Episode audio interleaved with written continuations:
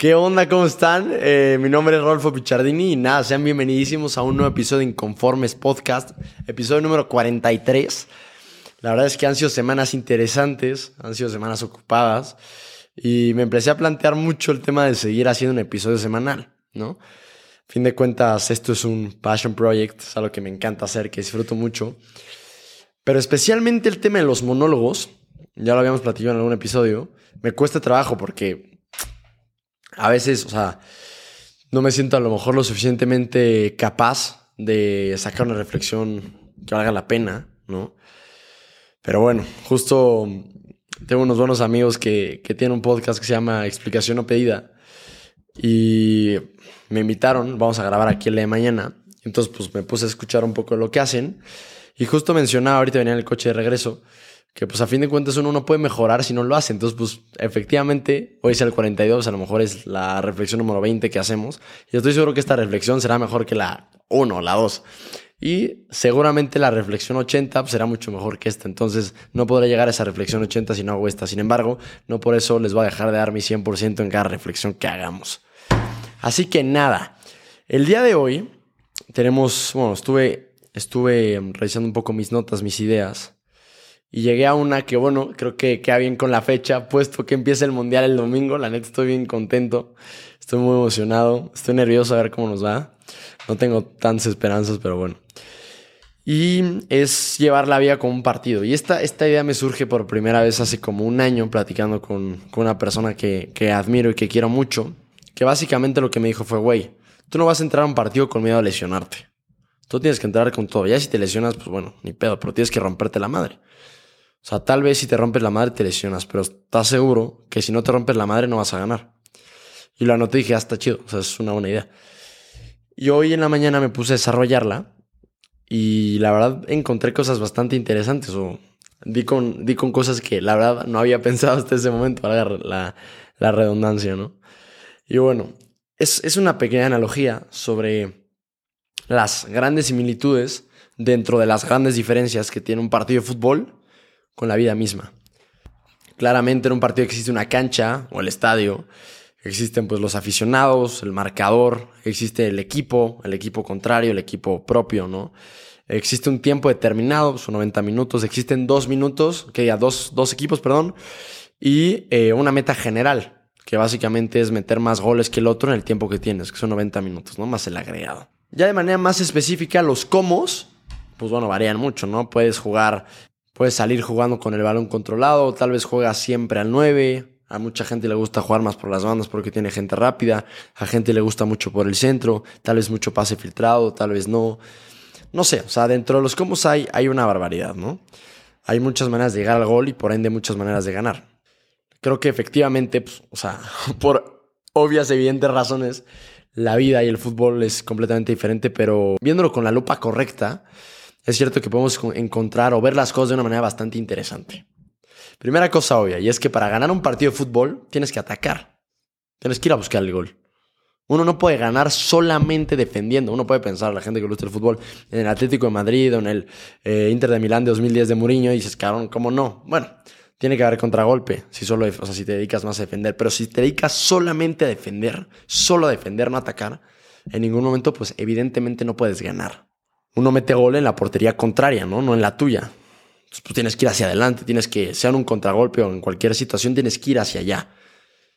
Y el estirar el equipo por toda la cancha, el decir atacar, estiras el espacio, volvemos, generas mucho espacio. Y eso que provoca la posibilidad de que te chinguen en un contragolpe, que te ganen. Porque cuando se generan espacios hay más lugar por donde el equipo contrario puede atravesar tu campo y meter gol. Entonces es evidente que cada que atacas implica un riesgo. Porque tú estás hacia adelante, te la quitan, te agarran en curva, pum.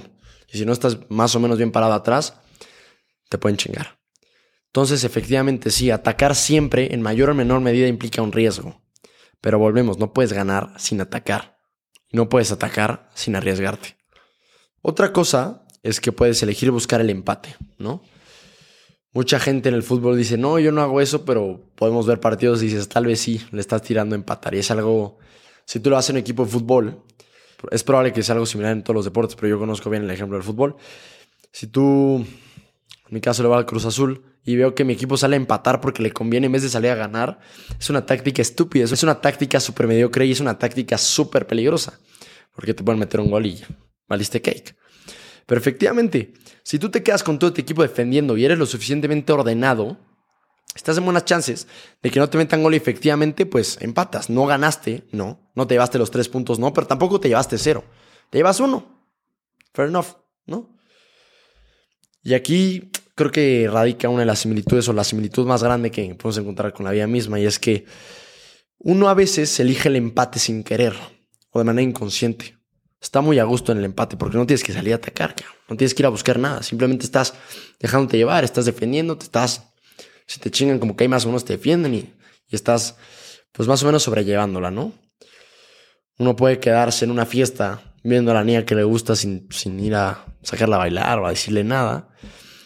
Uno puede quedarse ante una oportunidad de trabajo, un reto importante, decir, no, sabes qué, aquí me quedo porque estoy a toda madre. Uno puede decidir quedarse a estudiar lo mínimo, creo que esto un poco, creo que esto va para mí. Puede decidir estudiar lo mínimo y sacar un 7, un 7.5 en vez de estudiar un poco más, ir por un 9, ¿no? Esas son cosas que, bueno, requieren evidentemente y obviamente un poco más de esfuerzo. Y si le quieres ver así, sobre todo en los primeros ejemplos, en el de ir a hablarle a la niña que te gusta, en el de tomar un reto, en el de sacar a bailar a alguien, en el de invitar a alguien, pues implica un riesgo, ¿no? Que te digan que no, a que la cagues y te acorran de tu trabajo, efectivamente implica un riesgo. Uno puede decidir, volvemos, quedarse en el empate de manera consciente o de manera inconsciente. Creo que hoy si estás escuchando esto estoy absolutamente seguro que lo has escuchado 47 veces. Pero bueno, si hoy lo estás escuchando, me gustaría volverte a invitar que te plantees si estás jugando al empate o tal vez no. O tal vez si estás jugando al empate, estás haciendo, perdón el spam, ¿eh? pero muy conforme. O puedes decidir tal vez darte una oportunidad de ganar darte una oportunidad de ir por el triunfo. Pero bueno, eso sabiendo y asumiendo que ir a atacar, como platicamos, tiene un riesgo, un riesgo que te chinguen en el contraataque, un riesgo que pierdas, un riesgo que eso que te da miedo se joda. Aquí me va a salir un poco el script y es que Tim Ferriss es un cuate que hace podcasts, la neta tiene muy buenos. Yo en buena parte he aprendido mucho de él para más o menos tratar de hacer lo mejor que pueda en esto. Es un cuate que tiene una TED Talk muy buena la verdad ya no me acuerdo cómo se llama, pero es de Tim Ferris, así Tim Ferris, literal. Y habla del ejercicio que más, la verdad no me acordaba, ahora platicando un poco esto recuerdo, el ejercicio que más impacto ha tenido en su vida era este ejercicio de, tenía una oportunidad de no me acuerdo qué, pero tenía mucho miedo, ¿no? Mucho miedo. Entonces el güey dice, ok, a ver, ¿qué es lo peor que puede pasar? O sea, de verdad, lo peor. Y no me quiero detener tanto en esto, pero vale la pena comentarlo. Entonces el güey hace de verdad una, reflexión de lo peor y lo absolutamente lo peor. Esas one in a million chance de que se hace Messi, one in a million chance de, que te pase lo peor. Entonces ponen, no, pues, o sea, cualquier cosa, la verdad no recuerdo exactamente qué. Y se da cuenta pues, que sí es algo bastante lamentable, pero es algo de lo que puede salir. Y eso es solo si ocurre una de estas en un millón, pero para algo negativo. Entonces todo lo que va en medio, que puede salir mal, pero no tan mal, pues es algo bastante controlable. Y volvemos, ahora sí que cada caso es un caso, pero es un ejercicio que vale la pena reflexionar, ¿no? Les pongo el ejemplo muy concreto del podcast. Pues yo cuando empecé, o cuando estaba pensando en empezar el podcast, la verdad lo que más me da miedo era lo que la gente pudiera opinar de mí. Lo que la gente pudiera hablar de mí a mis espaldas, ¿no? Que era un miedo que, una inseguridad que llevaba teniendo desde el tema de porterología. Entonces, si uno, la verdad no lo hice, pero si me hubiera puesto a hacerlo, creo que lo hice más subjetivo, más, no, más bien lo hice más en el subconsciente. Si me hubiera puesto a pensar que la neta lo peor que podía pasar era que no más dijeran, o sea, ni gran cosa, más bien que no comentaran nada, o que dijeran que era un pendejo ya, que ha sucedido. Y está bien. Pero, y luego, dije, pues sí, efectivamente, y luego que, güey, pues nada, ya que estamos en el episodio 43, ¿no? No sé, creo que a veces vale la pena, obviamente dependiendo de las circunstancias, y volvemos, cada caso es un caso, y no lo tenía notado esto, pero vale la pena cuestionarse ese tipo de cosas, porque tal vez el miedo es mucho más grande de la cosa a la que le tenemos miedo, ¿no? Como en su contrario, el deseo es mucho más grande a veces que el objeto de deseo mismo. Regresando un poco a la analogía, es, es importante mencionar también que uno no siempre puede ganar en todos los aspectos de su vida. Pues estás jugando un partidazo eh, en la escuela, pero tal vez andas valiendo cake en el tema del ejercicio, o en el tema de la comida, o en el tema de las relaciones, ¿no? Pues estás jugando varios partidos al mismo tiempo. Y claramente no siempre puedes ganar en todos. Y aquí entra el tema de priorizar. Y como ahí dicen bien, pues el que prioriza, descarta. Pero bueno, a fin de cuentas uno tiene que estar muy dispuesto a perder ciertos partidos o a no ganar 7-0 en unos partidos por ganar rotundamente otros partidos. Y creo que ahí implica mucho el tema del autoconocimiento y sobre todo saber qué es lo más importante para uno. Porque uno se encuentra en la vida, salvo la mejor opinión de mucha gente, uno no decidió entrar a la vida o no, se encuentra en la vida y por su situación concreta, pues se encuentra jugando diferentes partidos. Tal vez tienes novio, tal vez tienes novia, tal vez tienes buenos amigos, tal vez, tal vez no tienes tan buenos amigos, tal vez estás muy bien en la carrera o tal vez estás estudiando una carrera que no te gusta. Mm. Tal vez estás en una empresa, tal vez estás poniendo una empresa, tal vez estás haciendo un podcast, tal vez no. Tal vez estás jugando fútbol, tal vez no. En fin, o sea, uno, uno se encuentra en diferentes partidos y entiendes que por cosa de tiempos, por cosa de prioridades, no puedes ganar en todos. tienes que elegir tus batallas. Elegir cuáles tienes que romper la madre porque es lo que más te importa a ti. El tema de la familia, el tema de los amigos, en mi caso el tema de Dios. El tema de los estudios, el tema del trabajo, hay muchos. Uno tiene que elegir. Pero en los que tiene que elegir ganar, uno no se puede hacer pendejo. Me parece. Ahora, regresando un poco a la reflexión inicial, que fue lo que platicaba con esta persona. Uno nunca va a salir a jugar esperando a que se lesione. Yo no voy a salir a jugar de portero esperando a que me rompan el hocico, ¿eh? Pero uno sabe que si no juega con todo, pues no vas a ganar. Entonces, efectivamente, uno no puede ganar sin arriesgarte a que te lesionen. Mira. Y esto va a tocar un tema que no he tocado en lo absoluto porque me ha dado mucho miedo. Pero creo que mm, aplique directamente al tema del amor, ¿no? Platica con unas amigas siempre han dicho que toque ese tema, toque ese tema. La neta, no me siento preparado. Algún día espero poderlo tocar, pero esto yo creo que es lo más cercano que llegaremos, a lo mejor alguna que otra, pero amar a alguien, como bien sabemos, los que hemos tenido la oportunidad, y creo que somos todos, sea una relación amorosa o a tus papás o a tus hermanos mismos, implica, especialmente en una relación amorosa y hasta cierto punto de amistad, implica muchísima vulnerabilidad, implica abrirte completamente. Como dice la canción de All of Me de John Legend, es poner los corazones así, cabrón. O sea, verlos. Y bueno, esperar a que la otra persona lo haga igual y piense lo mismo que uno. Y carajo, yo creo que quien lo ha hecho, quien ha estado en una situación similar, sabe lo complicado y lo frustrante y lo ansioso que es estar en esa posición. Y la verdad es que lo, lo complicado. Estás en el borde, estás en la línea entre que sí, entre que no. Y es ahí donde uno puede sufrir más, así es. Pero también creo que es ahí donde uno puede recoger los frutos más bellos de la vida. Digo, no por nada, todas las canciones que existen, o no sé si el 95, chance más de las canciones que existen, o del arte que existe en general, está enfocado en el amor, porque son sensaciones que no podemos explicar en palabras y se tienen que explicar o expresar de una manera mucho más subjetiva, mucho más en el mundo de las ideas, como puede ser una pintura, una canción, un poema. Entonces, porque esta sensación de amor o de desamor es tan grande, es tan intensa, uno no lo puede aterrizar. Cuando ve uno a la persona amada, pues a veces uno no sé ni qué chingados decir, porque quiere tanto decir que, que te quedas paralizado. Y es eso, ¿no? Uno no, o sea, uno no puede lograr las cosas más bonitas o llegar al amor sin arriesgarte a salir pues muy lastimado, ¿no? Esto, les digo, creo que pensándolo hace rato se conectaba directamente con el tema del amor, pero claramente pues también en otros temas, ¿no? Yo para nada empecé este podcast con el tema de monetizarlo. Claramente eventualmente tiene que jalarlo, tiene que hacer algo de dinero, así que si alguien quiere patrocinarlo, bienvenido, ahí ando.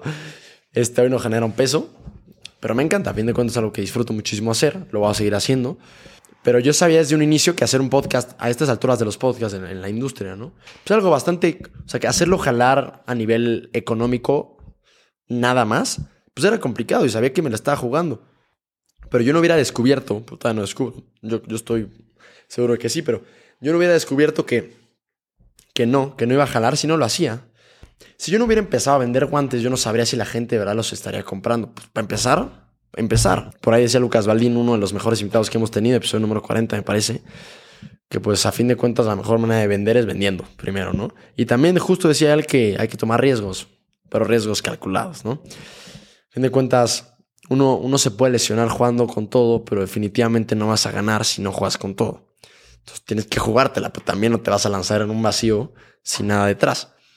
No sé, son, son percepciones, pero aquí el punto es, güey, si vas a jugar, juega con todo, cara.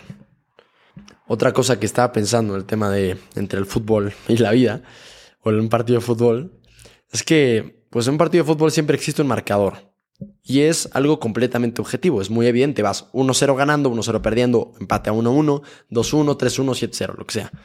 Y creo que en la vida eso sí no es tan así, no es un tema binario, ¿no? Porque muchas veces queremos que sea así, binario, sí o no, negro o blanco. O si no es binario, que sea numérico, que sea algo que podamos aterrizar en la cabeza, que sea algo que puedas estudiar, que puedas medir, ¿no? Creo que las grandes cosas de la vida en realidad no se pueden medir, no es un tema numérico. Pero como es más fácil para nosotros entenderlo, siempre lo queremos aterrizar a eso, a números.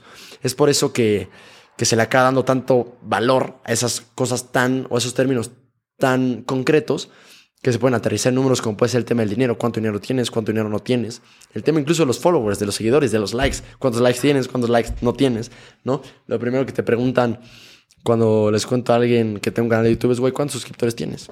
Y esa no debería ser la pregunta, ¿no? Yo creo que debería ser más, ¿te gusta? ¿La estás pasando bien? ¿Estás aprendiendo? Pero no, todo lo queremos aterrizar a números. O, oye, güey, ¿qué tal la chamba? Pues casi siempre la respuesta va a ir en pro o en contra de cuánto gano, cuánto no gano, no tanto en cuánto lo disfruto. Obviamente, pues a fin de cuentas hay que comer. Yo no, no, por ahí decía, justo ayer platicaba con, con un Diego Laines, no ese Diego Laines, otro Diego Laines, que se un episodio, la neta, muy bueno del podcast, que me decía, güey, no hay lunch gratis, cabrón, hay que chingarle. Sí, ¿hasta qué punto, no? Para eso es otro tema. Entonces, bueno, tenemos el marcador, ¿no? Y a nuestro marcador muchas veces sucede, como les decía, que ponemos cosas concretas, cosas fáciles de medir, como el dinero. ¿No? Y empezamos a jugar pues ese partido con el dinero en el marcador. El tema es que la gran mayoría de las veces, y creo que lo digo sin no equivocarme, es que si lo único que quieres, como en el fútbol, es ganar en la vida, hacer más dinero, uno acaba vacío. Y esto, caray, lo has escuchado una y mil veces y lo platicaba con uno de mis mejores amigos, pero ¿cómo es que uno que sabe que el dinero no lleva la felicidad o la plenitud, uno sigue buscándolo con tanto ahínco? Me parece una pregunta, no sé, muy interesante. Evidentemente no soy el indicado para dar una respuesta, pero existe una realidad y es que la gente, o hay gente que disfruta más la vida que, que otra, o hay gente que es, no quiero decir feliz porque es una palabra peligrosa, pero tal vez que está más contenta, lo está disfrutando más, o está mejor, o está pasando mejor rato acá, más allá de si ganan más o menos dinero. Creo que sabemos bien que el dinero no juega la parte más importante de este juego. A fin de cuentas, uno elige de manera consciente o no, deberá ser consciente, pero en la gran mayoría de las veces subconsciente o sin pensarlo, la etiqueta que le pone el marcador que tiene uno, sea dinero, poder, cosas materiales, tiempo con los hijos, cosas más buenas que otras, subjetivamente hablando. Pero creo que sería un error absolutamente quedarnos con un área para pegársela al marcador, un, un, área de tu vida, ¿no? Ayer platicaba con este cuate, Diego Laines, y le pregunté una de las preguntas que siempre pregunto, que es, ¿cuál es tu definición de éxito? Y la respuesta que me dio es más bien, yo creo que todos tenemos que tener una definición diferente del éxito. Y sí, estoy completamente de acuerdo y lo platicamos ayer, y también platicamos ayer que algo fundamental era primero conocerse a uno mismo. ¿No? Y lo que comentábamos ahorita, ¿qué es lo más importante para mí? Sobre todo, ¿por qué creo que es lo más importante para mí? Y una vez estoy seguro que es lo más importante para mí, cuidarlo y mantenerlo en la cabeza, porque muchas veces estas películas, incluso los mismos libros, te vienen a pintar que una vez aprendas esto, chingaste, ¿no? Y para toda la vida, y pum, felices por siempre. Y pues no, justo no, es algo, es un trabajo constante tener en la cabeza lo que es lo más importante. Caso personal, está el tema de Dios, la familia y mis amigos. ¿No? Que para mí es algo que en su momento negocié o en su momento perdió esa, las tres cosas, esa importancia y hoy, después de ese tiempo y de aprender, no estoy dispuesto a regalarlo. Pero se te va la onda. A veces hay que grabar podcast, a veces tengo que hablar con clientes, pero a veces tengo que hablar... Pero hay veces que tengo que grabar demasiados podcasts, tengo que hablar con demasiados clientes, tengo que hacer demasiada tarea. Entonces, se me olvida lo que es lo más importante. Y tengo que estar recordándome constantemente qué es lo más importante para que eso no paque las otras cosas que son bellísimas, que son súper chingonas, pero no es lo más importante. Entonces, creo que efectivamente uno se lo tiene que recordar y entender que no es trabajo de una vez. Uno, que es lo más importante, y dos, que no por el cumplimiento de mis objetivos más materiales, como puede ser romperla con este podcast o vender tanta cantidad de guantes, voy a dejar o voy a sacrificar lo que acabo de definir que es lo más importante para mí. Y volviendo a la analogía del fútbol, independientemente de lo que sea, el marcador siempre se cuida por sí mismo. No porque estés viendo el marcador, vas a meter un gol. No, Al contrario, te van a cascar 20, güey. Pero si te pones a jugar, te rompes la madre y dejas de ver el marcador y empiezas a ver el balón, tienes oportunidad de ganar y de meter goles. Y el marcador a fin de cuentas pues, cambia solo. Así que bueno, hoy me gustaría que entres a tu juego, a tu partido cada día que te levantes con dos cositas en la cabeza. Uno, que hay que entrar a los chingazos. Siempre. Hay que romperse la madre, pero siempre también recordando que dos, no por entrar con todo te vas a olvidar que estás jugando un estadio de fútbol de primera. Lo vas a ver, lo vas a disfrutar, que estás jugando con un equipo fascinante, que puede estar compuesto por tu familia, por tus amigos, por la gente que te quiere. Y güey, por favor, hazme un favor a mí hazte un favor a ti, especialmente hazle un favor al mundo. Sal a ganar, cabrón. Sal a ganar, por favor. No juegues al empate. Así que nada. Esto fue la reflexión, la pequeña reflexión de esta semana. La disfruté muchísimo hacerlo porque hace mucho no pensaba tanto en el fútbol y cómo, cómo había maneras en las que se puede conectar con, con lo que uno va haciendo todo el tiempo. Me gustaría pedirte, por favor, si te gustó este o alguno de los episodios, me ayudes de todo corazón a compartirlo. Si no le has dado un rating en Spotify o en Apple Podcast, por favor hazlo. Si quieres que mereces cinco estrellas, te lo agradecería mucho, definitivamente. Eh, pero por favor ayúdame a compartirlo con una persona más que quieras, que quieras que le puede funcionar. Y así, poquito a poquito, seremos más los inconformes. Por favor, te pido eso de todo corazón. Espero que te encuentres excelente, que estés bien. Te pido que sonreas un poco más. Así que nada, mi nombre es Rodolfo Pichardini Villaseñor. Me puedes encontrar en Insta como arroba Rodolfo Pichardini, en Twitter como arroba. Y sin más, nos vemos como siempre la siguiente semana que será una plática buenísima con un profesor de contaduría. De verdad está cabrón, o sea, está muy bueno. No, no se dejen llevar por eso. Los que han la lo conocerán. Alberto de la Barrera, un tipo excepcional, fascinante y una plática súper apasionante. Les mando un abrazo gigante y nos vemos la siguiente semana.